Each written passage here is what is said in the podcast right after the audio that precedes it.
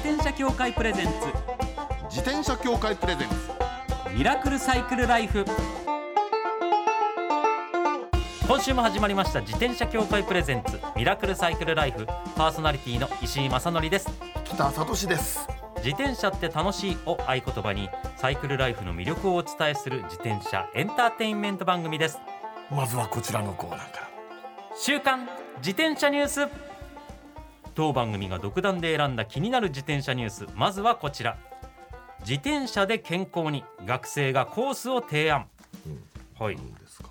静岡大学のゼミ生が富士宮市と連携をし研究を進めてきた市民の健康づくりにつながるサイクリングコースが完成したと静岡新聞が伝えています。静岡の人って自転車好きですね。多いですよすねごく多い、はい。でこれがはい。このコースをうん作るっていうことなんでちょっと今までと違う取り組みですよね、うん。えー運動不足解消コース味わい大満足コースなど6つのコースを用意していると。これなかなかあのハードなコースとかそうじゃないお手軽コースとかいろいろ分かれてるってことですね、そうですね。うメリットとデメリット、ん、はいはい。片道距離所要時間最大勾配標高差信号機の数などもそれぞれ記載したそうなんですよ。あこれ地元の人じゃないと分かんないって感じのね。そうですよね。あいい感じだな。かなりそのコースに対して細かくアプローチしてるデータを取ってるような感じなんですかね、えー自転車利用率向上に向けた提言としてゲーム性のあるイベント企画やマイル換算事業の実施などが上がったそうです。とうん、なるほどねこれ学生が全学生がやったんですね。そうですね。富士宮市と連携してこう考えてきたそうかそうか。あでゼミ生だってことはそういうゼミがあるんですね。自転車で健康にプロジェクトみたいな感じのね、あい、いねこれ、これはうん。いいですよね。こうなんかただ楽しいただ乗るとかじゃなくて、うんうん目的がある目的がはっきりあってっていうのが結構大きいです。今までになかった感じしますよね、はいはいしかもなぜじゃあそこにどういうメリットがあってどういうデメリットがあるのかまで提示してくれてるうんうん。となるとこれまた全然変わってきますもうんん、ね、なると思いますよ。デメリットがあるところがいいですよね。そうですね、多分例えばもうこれはちょっと勾配がきつすぎるとかね、はあのお年寄りには向かないとかなんかあったりするんでしょうねいそうですよね、はい。で信号機の数っていうのも、ん。これはいいのよ、これは結構サイクリストにとって大きいんですよね、はい大きいと思います。これロードバイクでシャッと走りたい人だったら、信号機の数少ないルートを選びたくなりますもんね。やっぱりそうなります。いやこういうのうん。こういうところからのアプローチって今後増えてくるかもしれないですね。今もうデータではい。いろいろ組み上げていく社会ですからね。そう、ですね。はい。静岡だとあのあれかな茶畑の中をずーっと行ったりする感じがあったりするのかな。あー気持ちの良さそうなコース、ねイメージするだけでいい感じですそうね楽しみです。続いてはこちらのニュースです。三脚を乗せて夜空を取りに行ける自転車。三脚石井さんこれ好きでしょ？そうなんですよ、ね。えーカメラの祭典 CP プラス2023が開催されさまざまな企業がブースを出展する中カメラバッグなどで有名なピークデザインを扱う銀一が展示していた1台がユニークだったとギズモードが伝えています。銀一って有名なんですか？銀一はもう一番有名ってぐらい さすがさすが。はい。全然知らなかった。銀一はもうそのはいはいはい。カメラのはいはい機材を扱うブランドを一手にっていう感じですね。そうなんだ。はい、うん。銀一さんその他にもクランプラーって自転車好きにも有名なバッグとかああいうのを扱ってたりとか。あ、そうですか。はい、アウトドアブランドも扱ったりとかうん。写真を撮ることにまつわる外側のアイテムなるほどをたくさんやってらっしゃるところなんですけどこれねいいんですよ。写真見たんですけど、うん。手元に資料があるんですけどあある。あのグラベルロードにはこうオフロード系のバイクスポーツバイクってはいはいはい。フロントフォークにダブ穴ついてますよね。ついてますね。はい。あのいろいろパニアバッグとか取り付けられるための穴が取り付けられるネジの穴が開いてるんですけど、そこにこう三脚を取り付ける専用のケージを取り付けてそのあピークデザインンさんの三脚をききっちり入るように収まるようにっていう。はあフォークに取り付けてんですか？そうなんです。へえ面白い。これはなかなか良いですよね、三脚の置き場所って難しいんですよ。で常に邪魔になるからっていうね、これフォークだったら邪魔にならないですね。そうなんです。新しいアプローチだなこれ。これ特にねピークデザインさんの三脚って、まあ、僕も好きだからそういうのいろいろ見たりするんですけど、はいはい。結構軽量でうん。持ち運びしやすいっていうモデルが多いんですけど、うんこれあったら全然違いますよね。すごくいいと思います。いややっぱりこういいよいよそれがついに自転車の祭典じゃなくてカメラの祭典の方で発表されたそうっていうのが。なのね。うんそれもちょっと驚いた。はい僕としては嬉しいですね。以上週刊自転車ニュースでした。この後はゲストコーナー俳優の川久保拓司さんをお迎えします。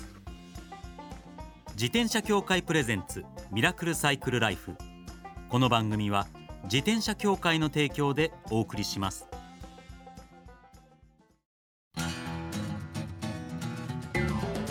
転車協会からのお知らせです。街ではライト自体がついていない自転車やブレーキをかけてもちゃんと止まらない自転車を多く見かけます。これって安全面から考えるととても怖いですよね。そこでみんなが安全な自転車に乗れるよう自転車協会では自転車安全基準を定めました。そしてその基準に適合した自転車にだけ貼られるのが BAA マークなんです。自転車活用推進法のベースになっている交通政策基本計画では BAA マーク自転車の普及を推進することも謳われています。つまり BAA マークは国も認めた自転車の安全安心の目印ということですね。自転車をお買い求めの際は BAA マークが貼ってあるかぜひチェックしてみてください。BAA マーク自転車で交通ルールを守って安全安心なサイクルライフを。BAA マークについての詳しい情報は自転車協会 BAA のウェブサイトまで。さあゲストコーナーです。俳優の川久保拓司さんです。よろしくお願いいたします。川久保です。よろしくお願いしまよろしす。くお願いします。もウルトラマン。ウルトラマン。やってました。ですかそうです地球を一度救ってみたりしはいながら、あそうです。その地球を自転車で走るような毎日を送っております。はい。でもウルトラマンはあんまり変身しなかったんですよね。実はあの僕特殊なウルトラマンで、はい。主人公ながら最終回にしか変身しないというかなり異例僕はそんなにウルトラマン明るい方じゃないですけど、異例なことですよね。例というのがゾフィーじゃないかという。ね 最終回にしか出てこないという。本当ほとんど、いやむしろ初めての試みだっそうでしょうねたらしくて、結構まあ未だに好きだっていうふうには言われますね。その、はい。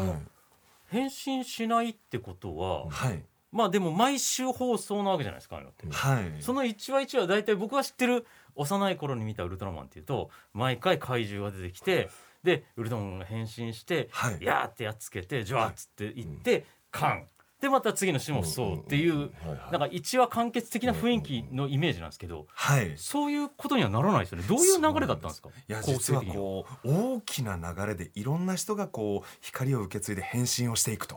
はあでそれを僕は人間の身としてこういろんな驚き感動で共に戦うみたいなことがありつつ最終的に僕が光が巡ってきて変身するというストーリーでした。うわすごっ。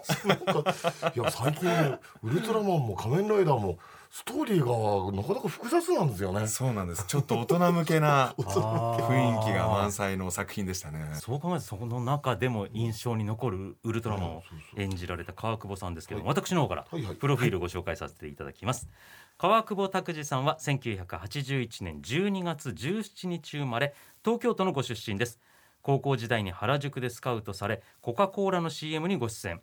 その後俳優として活動を始められ2004年にはウルトラマンネクサス今お話にあったウルトラマンネクサスで最終回になるまで一回もウルトラマンに変身しない主人公を演じられます。数多くの映画ドラマ舞台に出演。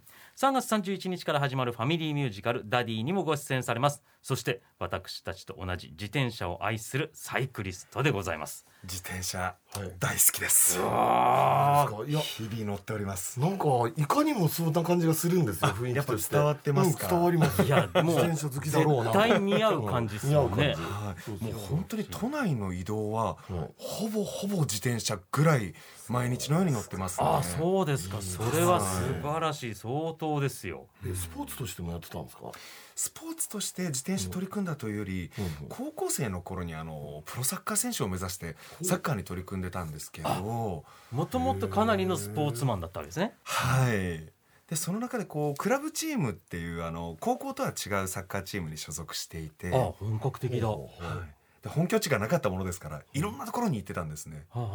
それを自転車で巡るというところから自転車好きが始まりました。はあ。その学生時代の頃からもう割と思い切っていいの買ってたんですか？それともその時は、いわゆるカゴ付きのですねあのママチャリと呼ばれるスタイルの。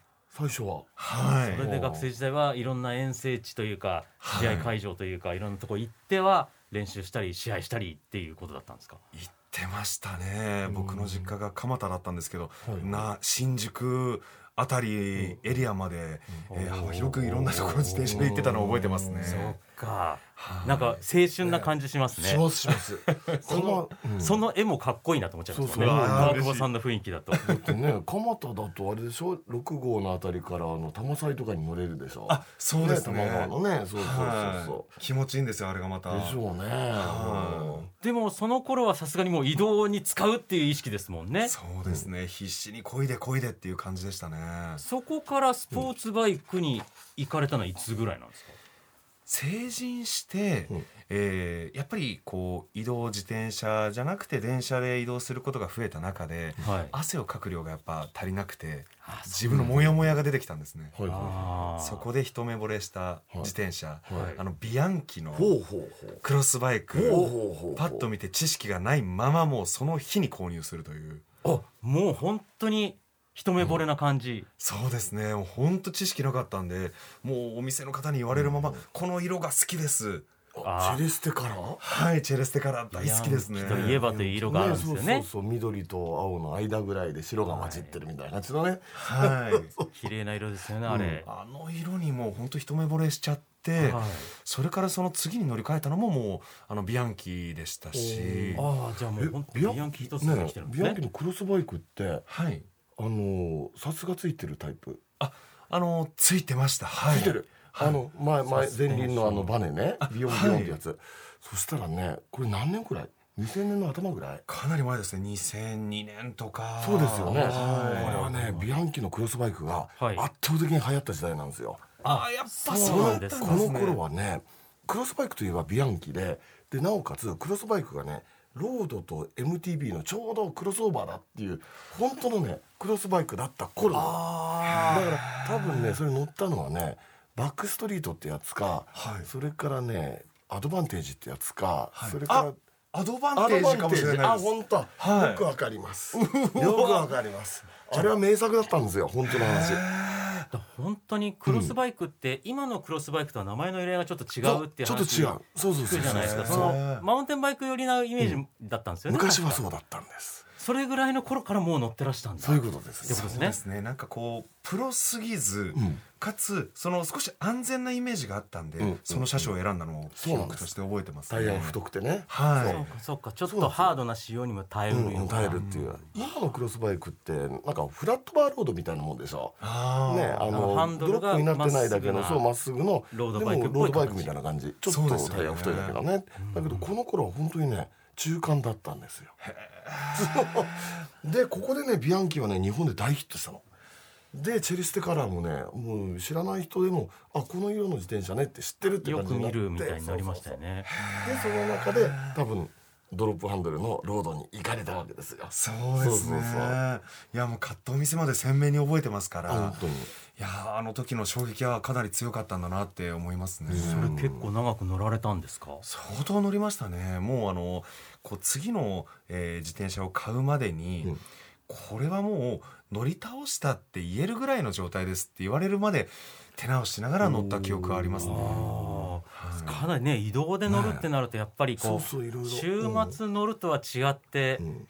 ガタ来ることもうん多いでしょうしでも本当に乗り切って次に行ったと。そうですね。その次はなんていうやつなんですかどういうもう車種だったんですか？同じビアンキだったんですけどい。わゆるロードバイクで、車種の名前なんて言ったんだろうな。これもすごく長く乗りましたね、うん。それもやっぱりもうあのチェレステカラーじゃないと嫌だぐらいの感じでビアンキを選んだってことですか？もうチェレステカラーで探したぐらいの、イメージでしたね、じゃあもう本当にあの色に惚れ込んだという、そうですね。それにあの自分の誕生日があの12月なんですけども、はい。あの誕生石が、えートルコ石いわゆるターコイズ。ではいはいはあー。色も近いこともあってなんか運命的なものを感じちゃったんですよね。なるほどなるほどそれは素晴らしい。いやはいよくうん。この番組ゲストいらしてくださる方の中でもこう川久保さんみたいにこうすごい乗ってらっしゃる方もいれば、サイクリスト初心者のゲストが来る時もあるんですよ。はい。でどういうの乗ったらいいですかっていうアドバイスをこう受けることがあるんですけど、はい。やっぱね結局ね色とかうん。形とかが自分が気に入ることが一番なんですよ。そうですよね。やっぱ愛せるんで、はい。すごくケアにも時間かけますし、うん大切に乗ってあげようとして、安全運転にもより慣れる気がするんですよね。なんかねねはい変にうんこう僕僕らとか引田さん知識うん知識合っちゃうじゃないですかうん合っちゃうわけですよやっぱり何かやってるから、それでスペック的なことで説明してじゃあそれにしますって言ったら意外に形とかデザイン気に入らなかったらやっはいぱ愛せなくなるとうん。大切にしなくなるし乗らなくなるし なるんですよ。これ絶対ありますよね。でもそういう意味で言ったらそのターコイズに近いということで運命を感じて乗られてるっていうのはまさに素晴らしい乗り方だなっていうのを思いますよね。ありがとうございます。えでも今、うん。ちょっと会話しててふと思ったんですけどはい。それも長く乗ってましたねって過去形だったんですよ。あ、そうです。はそれも今もう卒業されて次のに行ってるってことですか、はい。乗り切ったんだそれも、そうなんです。それもまた自転車のこうプロフェッショナルのお兄さんからしたら、これだけ乗ってあげたらもう喜んでますよと言われるような時いいに今乗ってるのがあの富士のお。フェザはい。ピスト。ーピスト。ンはい。そうですね。シングルギアだゆるシングルスピード。うんはい。後ろには空回りするタイプ。あ、空回りあはいはい転します。はいはいじゃピストじゃなくてシングルギアのね。はいはいシングルスピード。なるほど。あ 結構この自転車が好きな友達から、はい。なんでそのビアンキの、えーちゃんと段がついてるものからシングルスピードに変えたのなんて質問されたことがあったんですけど、ちょうどあのコロナ禍に入って、はい。最初の緊急事態宣言になったあたりで、うん。それが明けたあたりで買ったんですよね。一番もう出ちゃいけないみたいに言われてた時期ですよね。はいやっぱり電車に乗るのも少し臆病になってしまって。いて、で家にいるもんだからこう運動不足にもなるような、中でこうシングルスピードで、えー都内のこう起伏みたいなものも自分で乗り越えてこう、まあ、トレーニングの一環でもありこう何かこう強くなりたいっていう気持ちが強まった時期だったんですよね。なので今はあのシングルスピードのフェザーを、はい。あの乗り回してますね。ああなるほど。確かに運動としてはいいですもんね。いいで。すよね。で東京都内ってのは本当にアップダウンがねそうそうそう。多いです少ないですか？やっぱりきついです。あとあやっぱりうん。直線の時に、うんうん。もうこうは早く回さなくちゃいけないんで、そこは結構大変だなと思うところもあるんですけど、何か今のこう40代に入った自分のこう辛いことに立ち向かっていきたいっていう気持ちと合致してるような気がするんですよね。ちなみに。ないですか。うん。ね。これは色はどんな色を選んだんですか？僕あのこうワインのようなワインレッドのような色があって深い本当にこう遠くから見たら茶色に見えるようなぐらい深いレッドの色をチョイスしました。へー。いいじゃないですか。かっこいい。かっこいい。まあだからなんかもちろんチェレステカラーいいですけど、はい。その色聞くとなんかその大人になった川久保さんっていうか、確かにね世代的にちょっと落ち着いた雰囲気とバッチリマッチしそうな感じしますね。ちょっとクールな自分を目指しましたね。いいですねいいですね。いやーちょっとそろそろねお時間が近づいてきちゃってるんですけれども、ここで川久保さんからお知らせがございます。ありがとうございます。えー、3月31日からスタートするファミリーミュージカルダディ。ただいま絶賛稽古中でございます。あの東京はですねサンシャイン劇場で幕を開けましてそれから大阪金沢新潟仙台福岡と5月3日まで回っていきますのではい。ぜひご家族やお友達とご感激にお越しいただきたいと思います。結構今ね地方を回る量って減ってきてるっていうじゃないですか舞台の方、はい。すごいですね。大阪金沢新潟仙台福岡って結構行きますね。そうですね、まあありがたいことにいろんなところでですねあの芝居できるということで、今みんなでもうこう責任とプレッシャーとそして楽しさを持ちながら稽古に励んでいるような日々ですね。ファミリーミュージカルでもファミリーミュージカルではい川原雅彦さん演出って結構興味深いですよね。珍しいんですよ。あの演出家の川原雅彦さんって僕ご一緒したことあるんですけど、結構どちらかというと時計仕掛けのオレンジとかそういうのを演出したりされてる方なんで結構そうですね。尖っってるイメージの方なんですけど。エキセントリックな感じの。はい、はい。作品とかもよくやられる方なんですけど、はい。演出なんですもんね。ファミリーミュージカルで。僕も意外だったんですけどはい。やっぱり川原さんもこうお子さんがいて、えー父親ダディとしての一面もやっぱりこの舞台にはいっぱい詰め込まれてるのかなっていうふうには感じますね。いやこれ楽しみですね。金久保さんは何役なんですか？僕がですね、はい。イタチのアンドレという役をやらせていただきます。すごいですよ。みんな動物？みんな動物。人間も出てくるんですけど僕もまああの俳優生活二十何年になりますけども、はい。ちょっとイタチを演じるのが初めてでですね。日々。イタチを研究しながら。格闘してるわけですね。もうもうすぐですもんね、はい。本当に。はい。うん皆様ぜひお越しいただければと思いますそれでは次回もお話の続き伺わせていただきます、ゲストは俳優の川久保拓司さんでした。ありがとうございました。ありがとうございました。ありがとうございました。最後のコーナーはサイクル大辞典今月は特別編です。春の新生活新たに自転車に乗る方が増える季節。そこで今月は改めて自転車の交通ルールをおさらいします。まずは私から言わせていただきます、はい。皆さん夜間は必ずライトを点灯。はい。そして自転車もお酒を飲んでからの運転はダメですはいその通りです。そうですよね。これはもう高らかに言わせていただきましたけど本当にねこれ注意しないと危ないんですよ本当に。はい本当危ないです、うん、あのね夜間に必ずライトをつけるっていうのはこれはもう道路交通法でも完全に決まってるもう規則でしてね。はい。でこれやんないと悪い場合はもう逮捕されるっていうあの赤切符が切られるっていうそういう話になるんですけど。そうですね。うん、でもね実際ね危ないんです。あのードライバーの方も分かると思いますけど特にね正面からやってくるあの無灯火の自転車ってはい。もう直前まで見えないじゃないですか。怖い。あれは怖い。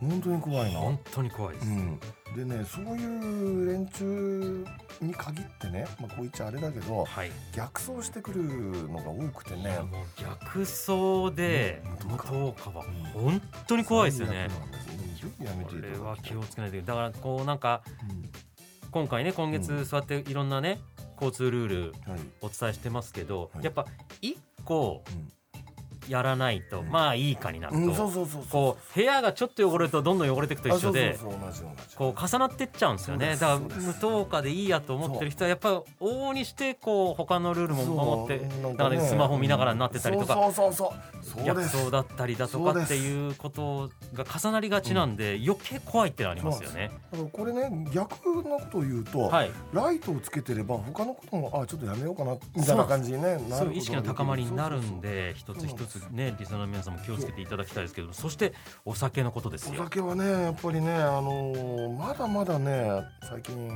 その飲酒運転はうるさいから、えー自転車で来ることにしたんですよっていう人がいるんでね自転車もダメなんだってちょいちょいちょいちょいちょいっていう。そうです自転車を置いてってくださいっていうはいもんだらねとだからねそういう意味ではねあの折りたたみ自転車なんていうのは通勤用には非常に向いてるなっていう気がするんですよ。あー僕とかはそういうのがあるんで都内では折りたたみ自転車メインになってますもんね。なんかねそうそう。突然お誘いがあってとかそういうことありますから。うんお付き合いでお仕事終わった後自転車で来てうん。帰ろうと思ったけどうん。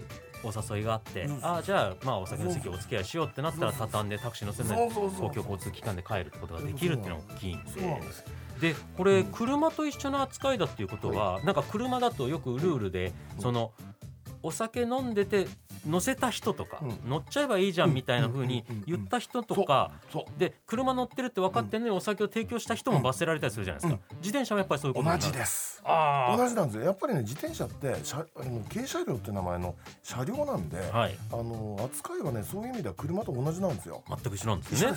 でそれでねなんかあんまり摘発されないなんて思ってたりすると、はい。大きな間違いでね。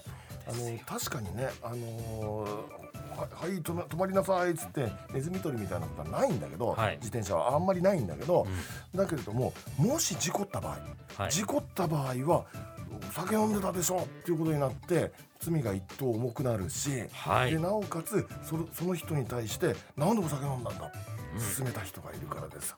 はい、逮捕みたいなね、まあ逮捕かどうかわからないけどいや、かなり罰せられますよね。そうなんです。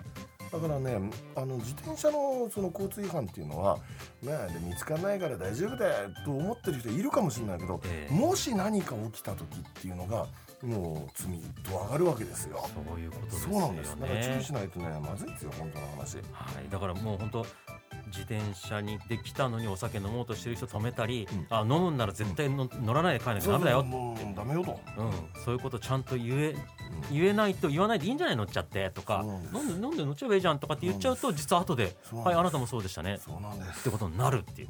これ意外に知らない人多いかもしれないですね。気をつけていただきたいと思います。期待です。はい。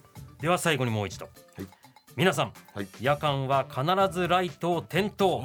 そして自転車もお酒を飲んでからの運転はダメです。はいダメです。お分かりいただけましたでしょうか？以上サイクル大辞典特別編でした。自転車協会からのお知らせです。スポーツ用自転車の場合きめ細かいメンテナンスも必要ですね。だからしっかりとした技量や知識を持ったスタッフのいるお店でお買い求めいただくことがとても大切なんですそこで誕生したのが SBAA プラスです。この SBAA プラスとは一定の実務経験と十分な技量を持ち自転車協会主催の試験に合格した販売者の方にだけ認定されます。今回制度が一部改正になり認定者にスポーツ用自転車安全整備基準に基づいた整備を受けてもらうと SBAA プラスマークを貼ってもらうことができます。だから SBAA プラスマークはしっかりとしたメンテナンスを行った安全安心の証と言えます。SBAA プラス認定者のいるお店でメンテナンスを受けて快適なサイクルライフをお楽しみください。SBAA プラスについての詳しい情報は自転車協会 SBAA ホームページ SBAA-bicycle.com まで。